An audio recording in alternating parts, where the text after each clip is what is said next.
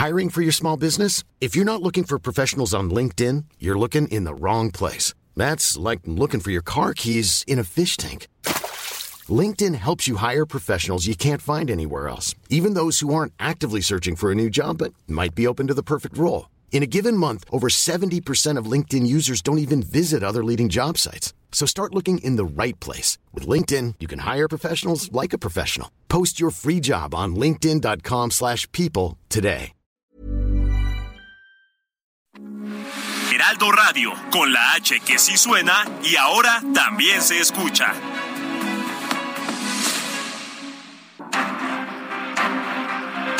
El Heraldo Media Group presenta Periodismo de Emergencia con Arturo Rodríguez, Hiroshi Takahashi, con las reglas del oficio. Comenzamos.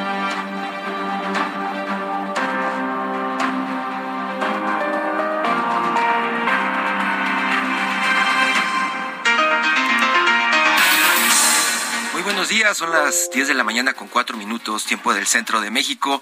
Estamos nuevamente en su programa Periodismo de Emergencia y como voy a decir cada fin de semana, tengo el gusto de saludar otra vez a Brenda Ruiz, quien nos acompaña desde ayer y estará acompañándonos en las próximas entregas. Brenda, muy buenos días. Querido Hiroshi, ¿cómo están? Muy buenos días a ti y a todo el auditorio. Mónica, muy buenos días. Muy buenos días. Y Qué también- placer tenerlos. Claramente, el gusto de saludar a Monique, a Mónica Reyes, quien la escuchamos desde temprano, ya eh, pues eh, dándonos un adelanto de lo que se está discutiendo en México y en el mundo en este momento.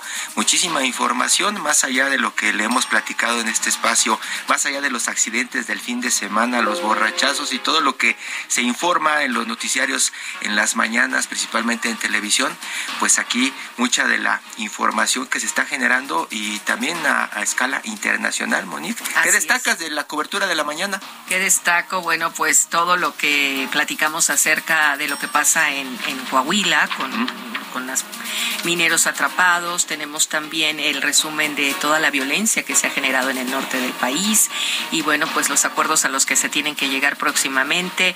Claudia Sheinbaum también cómo va la línea 1, cómo va la construcción y bueno, pues en Europa ya sabes, ¿no? El evento que tuvo lugar eh, el fin de semana, este evento musical y que hubo varios heridos. que es portada de algunos de los muertos. diarios Sí, europeos, claro. un asunto que tiene que ver con el clima y con una fiesta masiva en donde por lo menos un muerto se Un reporta, muerto. ¿no? Por Así los es, vientos. Así es. Entonces, estas y más informaciones, noticias también las tendremos con ustedes dos. Brenda, ¿qué destacas tú? ¿Qué es lo que te llama la atención de este fin de semana? Que pues en las redacciones estábamos esperando de pronto seguimiento de la violencia, pero parece que los eh, narcotraficantes y sus enviados también se tomaron el sábado, por lo menos, ¿no? Para descansar un poco. Afortunadamente nos dieron un poquito de tregua. Llama la atención eh, que la gobernadora Maru Campos eh, ahora se reporte eh, con una cirugía urgente e impostergable por una hernia yatal después de esta jornada tan violenta que se vivió en Juárez. Eh, nadie se explica eh, por qué ahora esta ausencia de la gobernadora, que contrasta con la atención que está dando la gobernadora Marina del Pilar Sí, y, en su y- estado. y llama la atención porque precisamente eso es lo que platicábamos eh, antes de entrar al aire. Eh, mm, el, el jueves aproximadamente eh, a las 7, 8, 8 de la, de la noche, tiempo de la Ciudad de México, en muchas redacciones pues estaba buscando eh, un posicionamiento de gobierno, se estaba buscando eh, la respuesta oficial de qué era lo que estaba sucediendo, cuál era el operativo que se iba a implementar. Y uno de los rumores, que no son noticia, es rumor, y que estuvo circulando por las redacciones, es que precisamente la gobernadora de Chihuahua estaba encerrada en un hospital y que había pedido que nadie la molestara porque pues prácticamente tenía que someterse a una intervención delicada. Esto fue lo que estuvo sonando este, todo, todo el jueves hasta que pues ella apareció en su especie de tour, ¿no? En esta, muy sonriente, en una camioneta 80 kilómetros por hora, camioneta blindada, a diferencia de los habitantes de Juárez que siguen hoy bajo la preocupación de una ciudad fantasma después de los hechos que se dieron esta semana. Las calles vacías, la gente que se atrevía llevando veladoras al lado de una pizzería en donde masacraron por lo menos a cuatro empleados de una estación de radio y ella invitando a la gente a salir a la calle. Unas escenas que de pronto llevan muchísimo la atención y que pues también nosotros nos preguntamos cómo son posibles. Ay, sí, fue noticias lamentables, como bien señalan, y bueno, pues damos paso a futuro próximo. Mónica Reyes, ¿qué es, lo que, ¿qué es lo que pensamos que dominará la agenda informativa la próxima semana? Cuéntanos. Aquí la tenemos, pues comenzamos.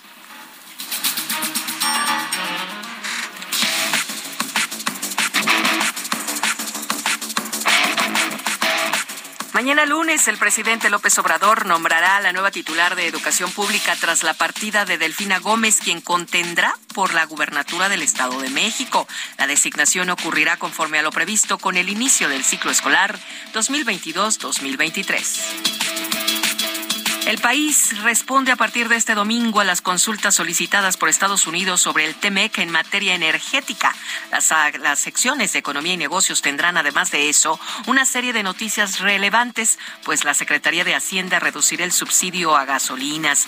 Por el lado del INEGI, el jueves se presenta el indicador oportuno de la actividad económica de junio, así como los resultados de la encuesta trimestral de ocupación y empleo. En tanto, el AIFA iniciará la semana ¿Con qué creen? Con un incremento de vuelos que pasan de 12 a 46. Además, espera que el miércoles el sindicato de Telmex y la empresa concreten un acuerdo, pues el 17 de agosto es la fecha límite. En escándalos de corrupción se cumplen dos años de las revelaciones sobre el caso de Emilia, Emilio Lozoya, los videos del Senado con paquetes de dinero y naturalmente el caso Pío López Obrador, quien ha llamado a declarar a su hermano el presidente de la República. Además, el miércoles se espera que la Suprema Corte de Justicia de la Nación resuelva sobre el caso Francisco Javier García Cabeza de Vaca. Y finalmente, Hiroshi Brenda, la semana inicia con la atención puesta en la violencia detonada en días pasados, como lo platicábamos en los estados de Chihuahua, Jalisco, Guanajuato y Baja California. Además, mantiene la atención sobre la recuperación de los trabajadores que quedaron atrapados en la mina de carbón en Coahuila desde el pasado 5 de agosto. Muchísimas gracias, Mónica Reyes, con este futuro próximo. Continúe con los espacios informativos de Mónica Reyes cada hora, en donde estará pues prácticamente actualizado con toda la información que está desarrollándose y se está trabajando en las redacciones de México y del mundo. Brenda, y pues resulta, hemos estado platicando eh, eh, a, a, propósito del Día Internacional de la Juventud que se conmemoró el pasado 12 de agosto, de esta encuesta nacional de nutrición y salud del INEGI, que reveló que 71.6% de los jóvenes menores de 20 años dijeron sentirse tristes todo el tiempo o la mayoría del tiempo durante el año pasado. Por eso, Brenda, invitamos al doctor Manuel González Oscoy, académico de la licenciatura y del posgrado de la Facultad de Psicología de la Universidad Nacional Autónoma de México, para pues conocer un poco más su opinión de lo que pues eh, se está se está reportando en nuestro país en el último año, Brenda. Eh, sí, como bien lo comentas, estamos viendo todavía efectos pospandémicos eh, graves en niños, en jóvenes, en aumento de consumo de bebidas alcohólicas, en aumento de consumo de drogas. Y yo creo que apenas estamos empezando a ver los efectos que nos va a dejar la pandemia y no estamos viendo eh, que la Secretaría de Salud ni que la Secretaría de Educación Pública estén teniendo una ruta para atender a niños y jóvenes con estas problemáticas y los efectos que seguimos pagando del encierro de la COVID-19. Doctor Manuel, doctor Manuel González, muy buenos días. Estos son las, estas son las cifras que arroja el INEGI, pero en la realidad, ¿ustedes qué cambios han notado en la atención de, de los menores de 20 años en este país en el último año, doctor? Sí, sí hemos podido ver que ha aparecido este, dos problemas básicos, lo que es ansiedad y depresión. ¿sí? Que de otra forma también ha aparecido los problemas de adaptación a toda la serie de circunstancias que involucra todavía la pandemia, que puede de reubicar, por ejemplo, lo que es el manejo de la tecnología que antes tenía un fin eminentemente recreativo o de búsqueda, hacer una cuestión ya de trabajo, trabajo escolar y aún cuestiones laborales, donde disminuyó drásticamente, pues sí, los contactos físicos, las salidas, etcétera, donde hubo que hacer una reacomodación a la dinámica familiar, porque pues la costumbre era salir a la escuela, a veces quedarse un poquito más fuera y ya luego regresar y esta convivencia no siempre fue fácil para todos. Tan es así que ahora lo que hemos podido ver es que cuando ya se pudo reanudar actividades presenciales, muchos de ellos estaban con una sorpresa, casi como si fuera una experiencia nueva, no obstante, pues que siendo ya jóvenes lo habían vivido en primaria, secundaria. Se pudo ver claramente que los que de alguna manera este regreso fue un poco más sencillo, fue para niños menores. Ya estamos hablando de niños que están en primaria o preescolar, fue más fácil su adaptación. Doctor, buenos días. Eh, bueno, ahorita aquí la pregunta sería, eh, hemos visto eh, tristemente un aumento en el porcentaje de suicidios en, en los jóvenes. Es un tema que sigue siendo tabú, del que no se habla. Y como lo comentaba anteriormente, no estamos viendo ni que la Secretaría de Salud ni que la Secretaría de Educación Pública tengan alguna ruta clara para dar atención, para prevención de estos temas en los jóvenes. ¿Usted cómo ve que venga este panorama y este aumento tanto en los procesos mentales como en el índice de suicidio en jóvenes? Ahí lo que podemos ver es que sí hubo una respuesta lenta, principalmente para estos temas como son salud mental y cuestiones educativas. Obviamente, la circunstancia forzaba la atención hacia la parte sanitaria, había que frenar, disminuir contagios, etcétera. Se fueron estableciendo este mecanismos como fueron páginas entre diversas instituciones, la UNAM, el INSE, el ISTE, INJUVE, para tratar de ofrecer atención y tratamiento con la misma limitante del caso, que muchas veces la atención pues tenía que ser a distancia por el mismo confinamiento. Entonces, sí ha sido una respuesta que tuvo que ser adaptativa, por lo mismo tuvo algunas deficiencias, le digo, no solo en salud mental, sino lo estamos viendo ahorita también en la parte educativa, que para los jóvenes es un área muy importante de su vida y no se han podido todavía recuperar.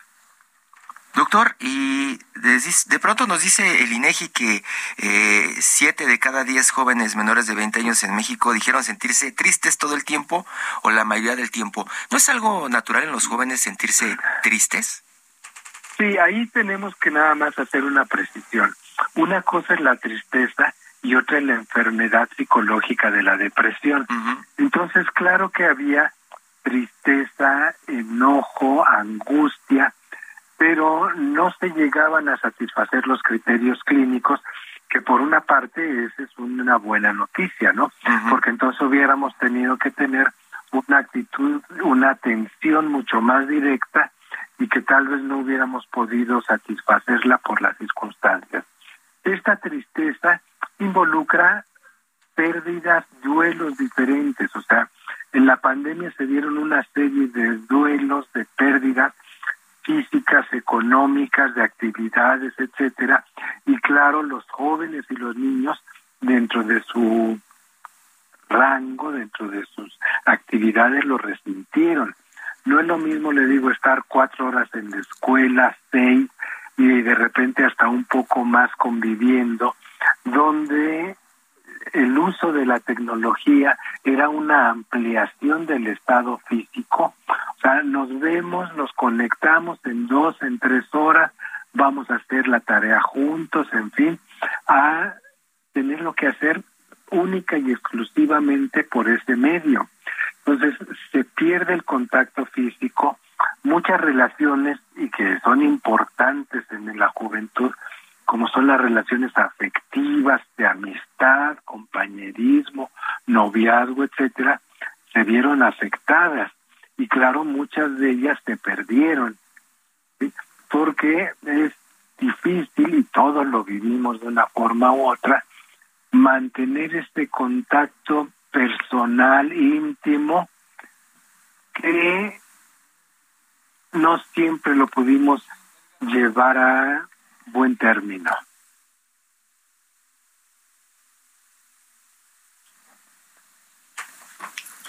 Doctor, ¿y hoy?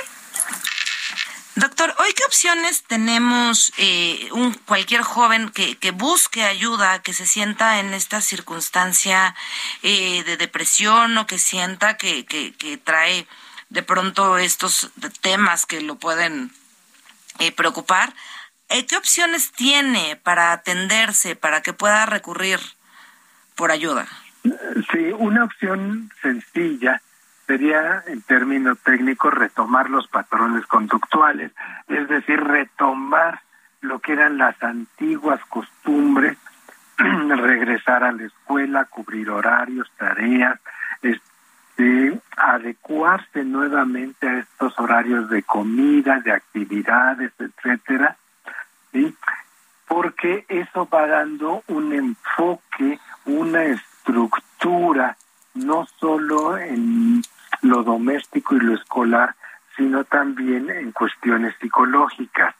Otra cuestión que se puede considerar es, está esta página de mi salud, que le digo, fueron de varias instituciones, y en un momento dado se puede acceder y solicitar ayuda, que la ayuda no forzosamente tiene que ser una atención a largo plazo.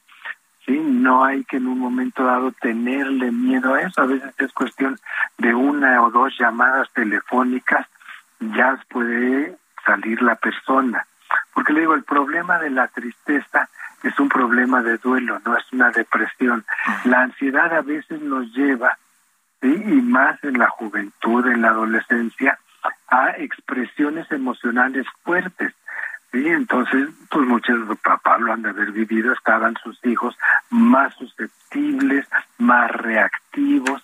Entonces, el poder encontrar otra forma de expresión de estas emociones fuera de el ámbito familiar que estuvo muy forzado en este año y medio, dos años que se ha ido dando doctor, eh, ¿cuáles serían las señales de, alerta? Porque hemos estado eh, escuchando muchas recomendaciones para adultos. Cuando comenzó la pandemia, ya lo mencionaba Brenda en algún momento, eh, los índices de alcoholismo o el consumo de alcohol subió muchísimo entre muchos adultos, principalmente.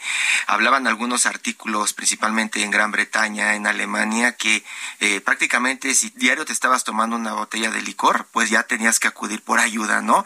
Era prácticamente su parámetro para algunas publicaciones. Pero en el caso de los niños, de los jóvenes, eh, como padres, ¿cómo podemos estar eh, detectando esas señales de alerta de que no sea solamente tristeza y eso conlleve algunos problemas que pues deriven en, situaciones trágicas? Miren, se utilizan para detectar estas señales de alerta unas eh, con una forma mnemotécnica empiezan con A la apatía, la bulia, la anedonia. Entonces, se deja de disfrutar aquello que se hacía antes, como puede ser simplemente jugar, comunicarse este, por teléfono, pantalla, etcétera. Ya no se quieren hacer cosas, hay una, dijéramos, una flojera mucho más marcada, exacerbada, ¿sí? y ahí hay un cierto aplanamiento emocional que sería la ataraxia. Entonces, si vemos que el niño, el adolescente presenta anedonia, apatía, abulia, ataraxia, en sí va disminuyendo su voz por la vida, es cuando debemos de marcar una señal de alerta. ¿sí? Y entonces ver si es una cuestión pasajera, estamos hablando de unos cuantos días y se recupere espontáneamente, o si llega algo que se hacer durante varios meses. el criterio es, ya está durando tres meses o más, y es muy probable que ya necesite una ayuda profesional.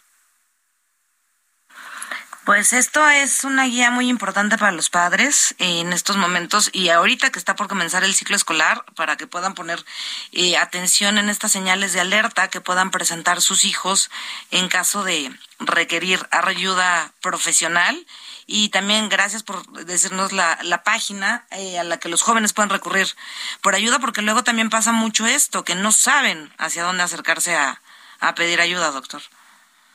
Sí, le digo, esta página está abierta, mi salud, y le digo, no se necesita formar parte en especial de alguna comunidad, se abrió al público general, entonces tampoco necesitan ni pedir permiso a sus padres ni nada, no se les va a enterar en un momento dado, que a veces es un temor de los jóvenes, sí, más este, los adolescentes, entonces pueden acercarse con confianza. Es una página en donde pueden pedir ayuda. Doctor Edgar, doctor, eh, perdón, Manuel González Oscoy. Doctor, eh, muchísimas gracias y pues vamos a atender estas indicaciones que usted nos compartió. Vamos a de pronto eh, pues recordar a dónde se pueden comunicar los jóvenes o los papás. si tiene alguna página en especial, doctor, nos la puede nos la puede compartir. Le digo, la página es mi salud, así una sola palabra mi salud. Si ustedes lo ponen en el buscador, buscador que ustedes prefieran, va a aparecer, aparece, este, le digo, logos de diferentes instituciones, ¿sí? y aparte también del gobierno de la República, porque Leo fue un esfuerzo conjunto de varias instituciones. Muchas gracias, doctor. Doctor Manuel González Oscoy, académico de la Facultad de Psicología de la Universidad Nacional Autónoma de México. Continuamos en Periodismo de Emergencia. Muchas gracias. En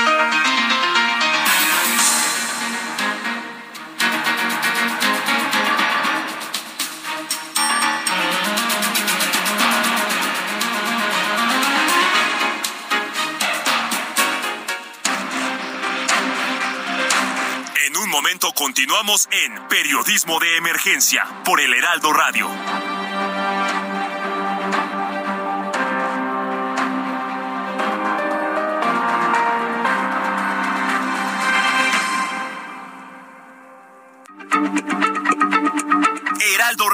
La H se lee, se comparte, se ve y ahora también se escucha.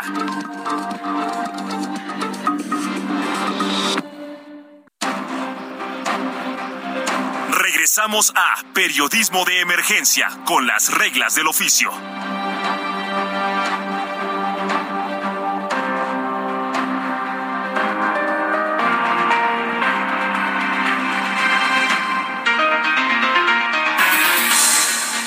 De la mañana con 30 minutos. Continuamos en vivo desde las instalaciones del Heraldo Media Group. Y pues Brenda, también una de las notas que estuvo circulando muchísimo este fin de semana eh, tuvo que ver con la alcaldesa de Tijuana, Montserrat Caballero. Ella lanzó un video en redes sociales para hacer su posicionamiento o para plantear su respuesta a estos ataques también que sufrieron al menos cuatro ciudades de Baja California, entre ellas pues Tijuana. Eh, fueron más eh, escandalosas las imágenes que nos llegaban de Mexicali al inicio, pero pues al final también eh, las imágenes de las calles vacías en Tijuana y de los cruces fronterizos llamaron muchísimo la atención de los medios nacionales e internacionales, pero Cuéntanos, cuéntanos Brenda, ¿cuál es tu percepción, cuál es tu eh, interpretación de lo que dijo la, la, alcaldesa? Híjole, no, qué, qué vergüenza. Yo creo que de las declaraciones más lamentables que hemos escuchado en todo el sexenio, eh, que una autoridad esté hablando de la normalización y del cobro de, de piso a comerciantes, eh, ya rebasa cualquier lógica que podamos tener.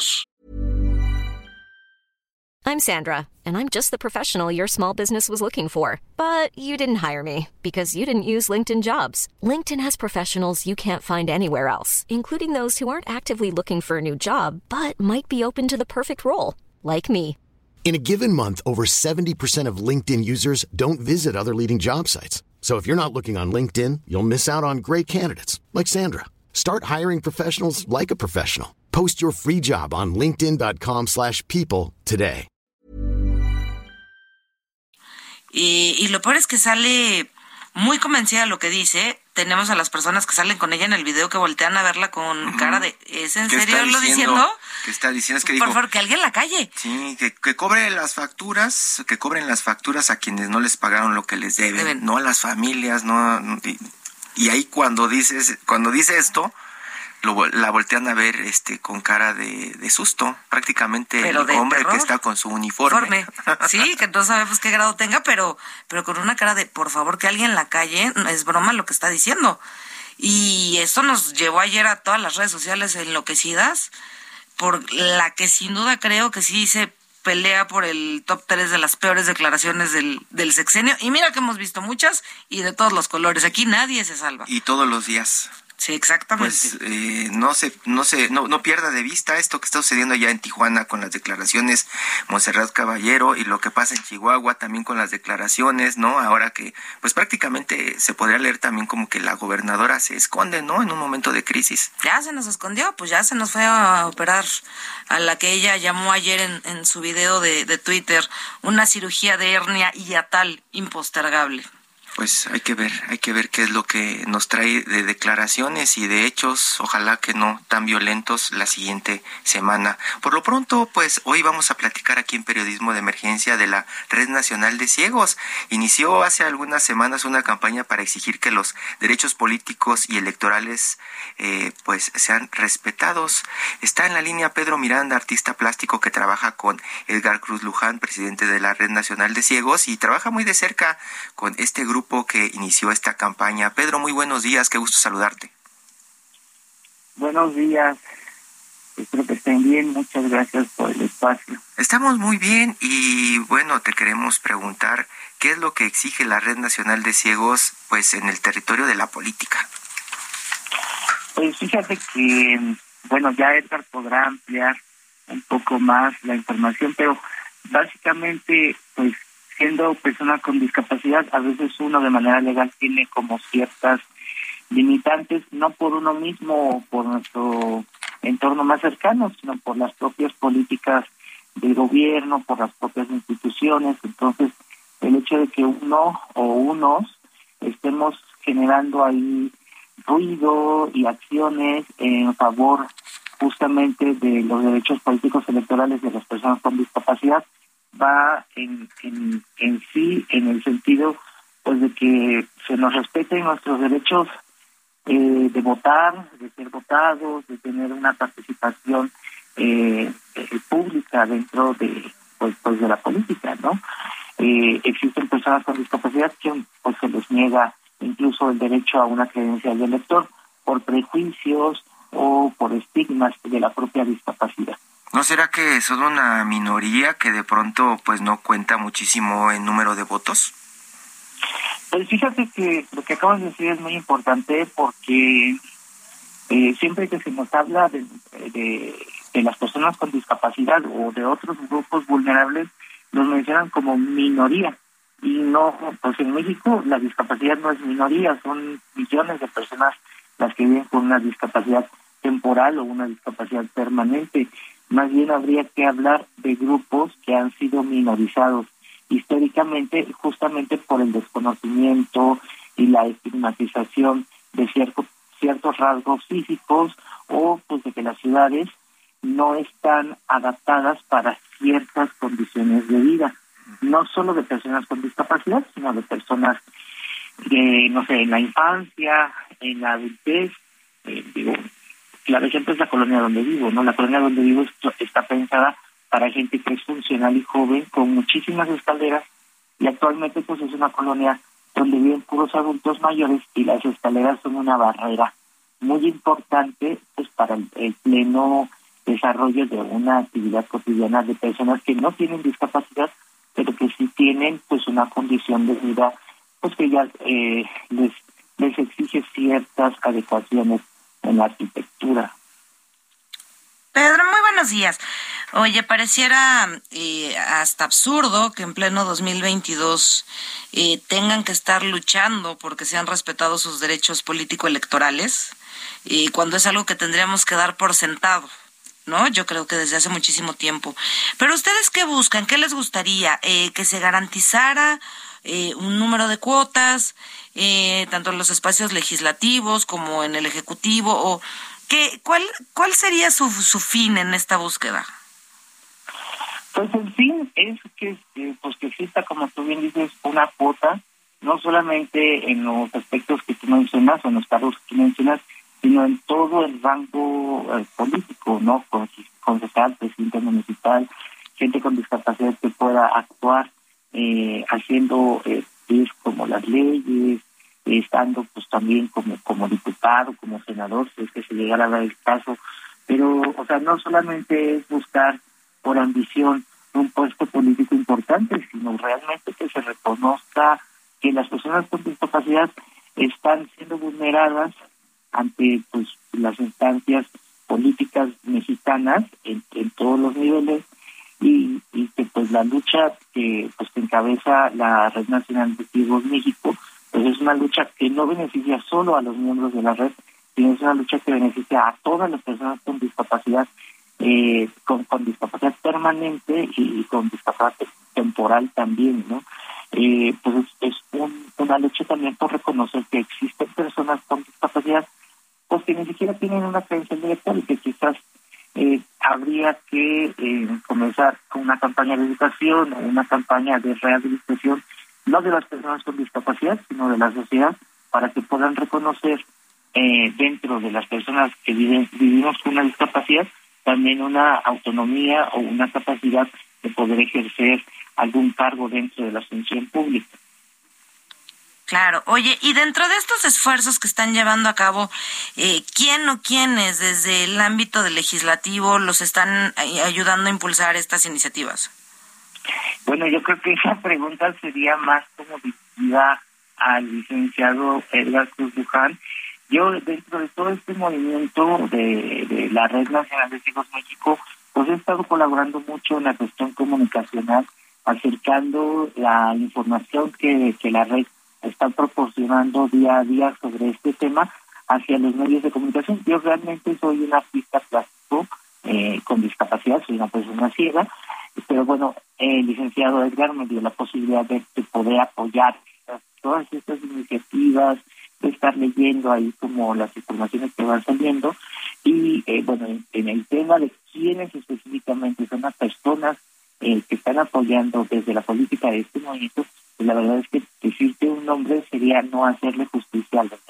Es que llama la atención porque de pronto esto luce como eh, una batalla perdida desde hace muchos años y estamos casi seguros de que cuando se acerquen las elecciones vienen unas elecciones importantes eh, y como siempre sucede en este país y en otros países, algunos candidatos agarrarán de bandera de campaña incluso la Red Nacional de Ciegos, imaginamos, para decir que están con ustedes, que los están apoyando y que van a llevar su voz a los lugares en donde se toman las decisiones. Y por eso, pues, es como parte de una duda natural saber, eh, pues, quiénes sí están dentro del mundo político, eh, pues, viendo el esfuerzo que ustedes están realizando. Sabes que desde una, este, pues, una respuesta muy personal, eh, justamente en las pasadas elecciones que se en Oaxaca eh, el, el año pasado, 2021, eh, pues yo viví ciertas eh, situaciones bastante desastrosas por parte de varios partidos políticos que se acercaron a mí porque hubo esta cuestión de las acciones alternativas y entonces cinco minutos antes de que, que sacaran su primer spot de campaña, pues se, tuvieron que poner a buscar personas con discapacidad. Sí, sí, es eso. sí es eso, ¿no? Es eso lo que, lo que de pronto preocupa y molesta mucho. Exactamente, que solamente se acercan a uno pues para pues para cumplir ahí con un requisito y no ni siquiera les importa, ¿no? En Oaxaca también hubo una persona que, que, dijo tener discapacidad y, y pues que salía haciendo acciones en video que demostraban que no tenía discapacidad. Realmente también el hecho de estar eh, empujando este gran movimiento que tiene la Red Nacional de Ciegos México es justamente para garantizar pues, que cuando se emitan eh, ciertas eh, cuestiones político-electorales con el tema de la discapacidad, puede existir filtros que realmente funcionen para que las personas con discapacidad sean las que esos, esos lugares y no personas que por interés o ambición política eh, pinchan una discapacidad y, y pues estén ahí representando un sector al que ni siquiera pertenece. Pedro Miranda, artista plástico que forma parte de esta red nacional de ciegos. Muchísimas gracias. Vamos a tratar de eh, contactar en una próxima entrega a Edgar Cruz, quien es el presidente de la red nacional de ciegos, para que nos cuente más acerca de esos políticos, saber si, como pregunta Brenda, existen o no existen estos personajes o solamente como bien tú cuentas o nos lo confirmas, solamente aparecen cuando están cerca las elecciones. Pedro, muchas gracias. Buenos días. Igualmente, que tengan buen día. Y pues estamos eh, platicando de la Red Nacional de Ciegos y de políticos y de las campañas que vienen en los próximos meses, en los próximos años, campañas importantes, vienen campañas para al menos dos estados importantes y viene también la campaña para la presidencia. Y mientras esto se atraviesa, pues ya tenemos desde el lado de Morena candidata para el gobierno del Estado de México y es la candidata que precisamente está encabezando en este momento la Secretaría de la Educación Pública, Secretaría de Educación Pública, y precisamente el presidente dice que este lunes anunciará el, el, relevo de Delfina Gómez dentro de la CEP. Por eso buscamos a Alma Maldonado, investigadora del Departamento de Investigaciones Educativas del CIMBESTAP, para que nos cuente un poco eh, de lo que se ha especulado en los últimos, en las últimas semanas, Brenda. Y en los últimos días, bueno, como bien dices, eh, Delfina Gómez ya hoy tiene reunión con las estructuras de Morena para dar paso a su inminente candidatura. De hecho, yo me la encontré el viernes de la semana pasada en lo que sería su horario laboral, eh, desayunando tacos de carnitas en un restaurante de, de la carretera México-Querétaro con su equipo. Ella ya está claramente muy enfocada en lo que será su campaña. Y mientras, pues la Secretaría de Educación Pública, a pocos días de iniciar el ciclo escolar, pues sigue vacante. y, pareciera, eh, Alma Maldonado, buenos días, pareciera que la Secretaría de Educación Pública en realidad estuvo vacante desde hace muchos meses, ¿no? Hola, buenos días, muchas gracias por la entrevista. Pues sí, desafortunadamente eh, tuvimos una secretaria muy ausente, un liderazgo bastante gris, una presencia pública casi nula eh, y sobre todo, y lo más importante, un nulo proyecto educativo eh, que tan necesario en tiempos este, de pandemia y después del cierre de los planteles escolares, ¿no? Y la verdad es que es una historia que, si ustedes recuerdan, pues se ha repetido en, en otros sexenios, ¿no? Siempre la Secretaría de Educación es un puesto, más bien es un escalón eh, político y no mucho más que eso, desafortunadamente para el país y pues para la niñez y juventud pero en esta ocasión como que se sintió más descarado el nombramiento, ¿no? Eh, de pronto eh, todo apuntaba que iba a ser como un nombramiento para esperar el tiempo eh, en que llegara la nueva nominación para el Estado de México y así se cumplió y prácticamente mientras tanto la Secretaría de Educación Pública quedó a la deriva. Se anunciaron algunos cambios, principalmente de horario, pegó la pandemia, pero en términos educativos nada sucedió. Sí, desafortunadamente, y esto se vio desde Esteban Moctezuma, que también parece que quiso estar en el puesto solamente para eh, colocarse mejor o irse a un lugar donde se sintiera más cómodo. Eh, la verdad es que desde el inicio de la campaña del entonces candidato López Obrador, la única promesa fue eh, vamos a eliminar la reforma educativa de Peña Nieto, pero más allá de eso no hay y, no hubo un proyecto educativo. Y digo hubo porque quedan prácticamente dos años de este gobierno.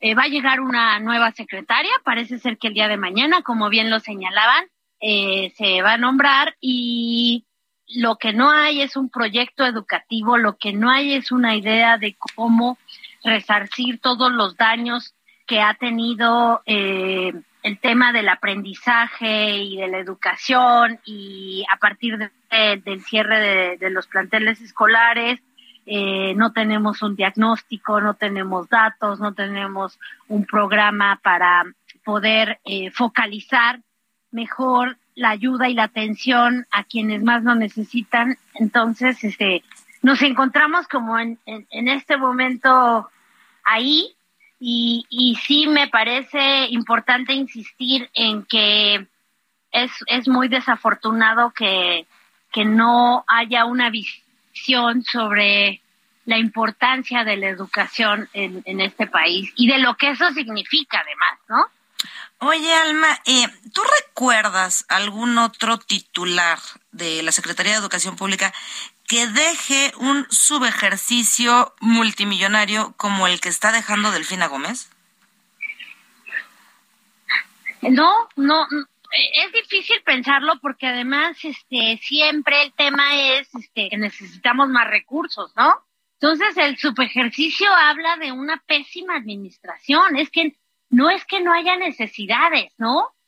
Es que no, no saben ejercer esa, ese gasto eh, a lo largo del tiempo, porque el tiempo para el ejercicio presupuestal es corto, eso sí, desafortunadamente, pero entonces necesitas habilidades administrativas y técnicas para poder eh, hacerlo, ¿no? Eh, yo creo que también parte del problema aquí es que eh, parece que el gran mensaje de este gobierno es que hay que ahorrar y hay que eh, evitar gastar dinero cuando, eh, para empezar, lo, el dinero que, que se destina a educación debe verse siempre como una inversión, no como un gasto.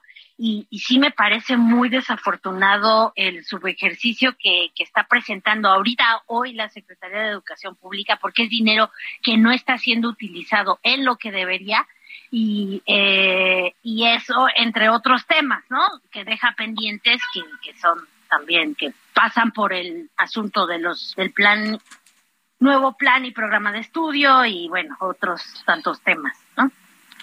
¿Tú cuál crees, Alma, que sea el principal pendiente que, que deja Delfina Gómez?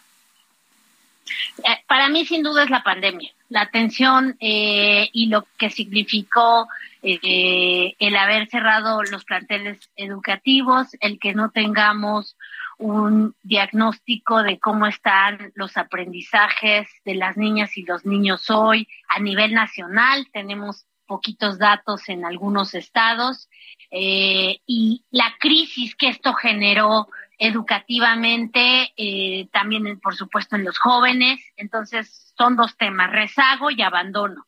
Y no tenemos el mapa de cómo está esa situación a nivel nacional y por lo tanto cómo, cómo se va a atender. Me parece que, que eso debió de haber sido el punto más importante al que se dedicara la maestra Delfina. Claramente ella tenía otras prioridades eh, y como digo, una falta de liderazgo total en momentos donde el personal docente necesitaba eh, mayor apoyo y mayor atención y respuestas concretas de cómo ir solventando lo que estábamos viviendo, que, que va a generar una crisis eh, muy fuerte eh, en el mediano y largo plazo. Alma, pero a lo mejor no todo es malo. Hay algo probablemente bueno que hizo la 4T durante pues estos años en la Secretaría de Educación Pública.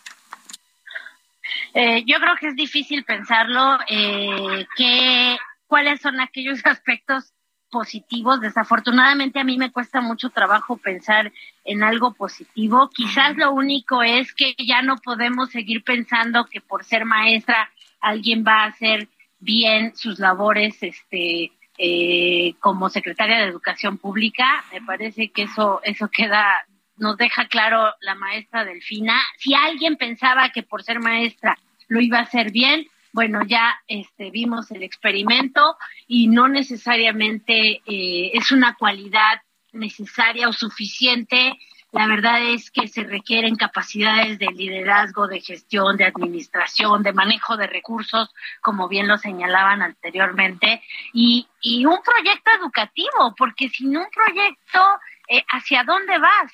¿no? Realmente fue navegando este tiempo, pues ahí, este, sin, sin presentarnos un rumbo eh, en materia educativa, desafortunadamente. Nada, nada que, nada que destacar.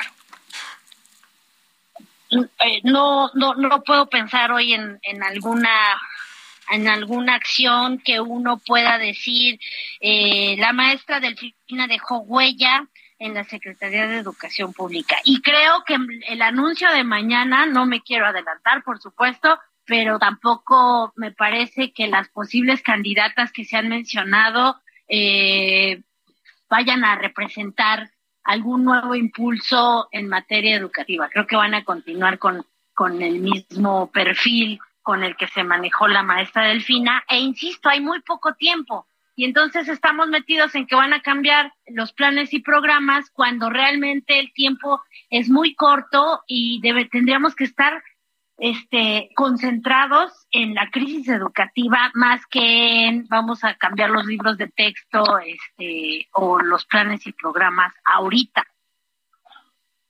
Sí, Alma, bueno, eh, yo creo que si algo hay que reconocerle a la maestra Delfín es que realmente tuvo una relación tersa con los sindicatos de la educación eh, que también tiene mucho tiempo que no veíamos una relación tersa. Eh, yo sí también creo que tenemos que festejar que ya dijo el presidente López Obrador que no será María Elena Álvarez Huella. Ese a mí sí me parece motivo de festejo. Eh, no, no, yo creo que coincides conmigo y con todos. No sabemos, hay que esperarnos. No, no, ya dijo que no, ya hay que tomarle la palabra.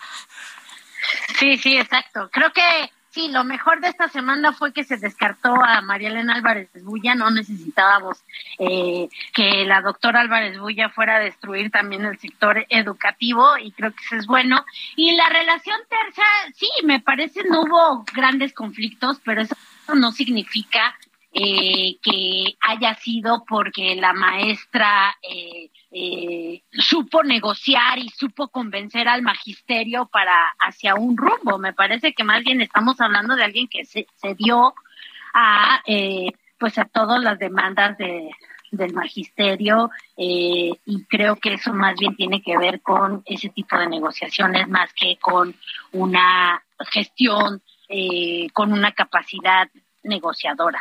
Alma Maldonado, investigadora del Departamento de Investigaciones Educativas del CIMVESTAD. Muchísimas gracias. Ya estaremos platicando, si nos lo permites, en una próxima entrega sobre pues el nombramiento y por lo pronto nos quedamos como cuando hablamos en términos económicos. La Secretaría de Educación Pública, al parecer, Brenda, con un sexenio perdido.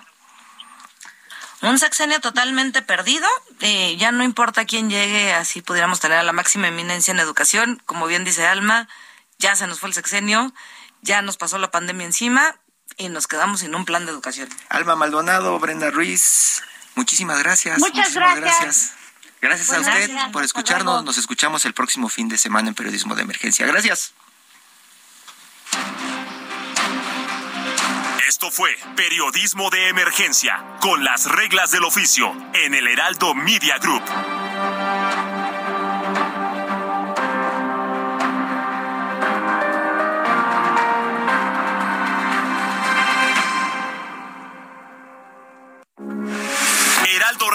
98.5 FM, una estación de Heraldo Media Group. Transmitiendo desde Avenida Insurgente Sur 1271, Torre Carrache, con 100.000 watts de potencia radiada. Heraldo Radio, la H que sí suena y ahora también se escucha. Hasta pronto. Planning for your next trip? Elevate your travel style with Quince. Quince has all the jet setting essentials you'll want for your next getaway, like European linen, premium luggage options, buttery soft Italian leather bags, and so much more. And is all priced at 50 to 80% less than similar brands. Plus, Quince only works with factories that use safe and ethical manufacturing practices. Pack your bags with high-quality essentials you'll be wearing for vacations to come with Quince. Go to quince.com slash pack for free shipping and 365-day returns.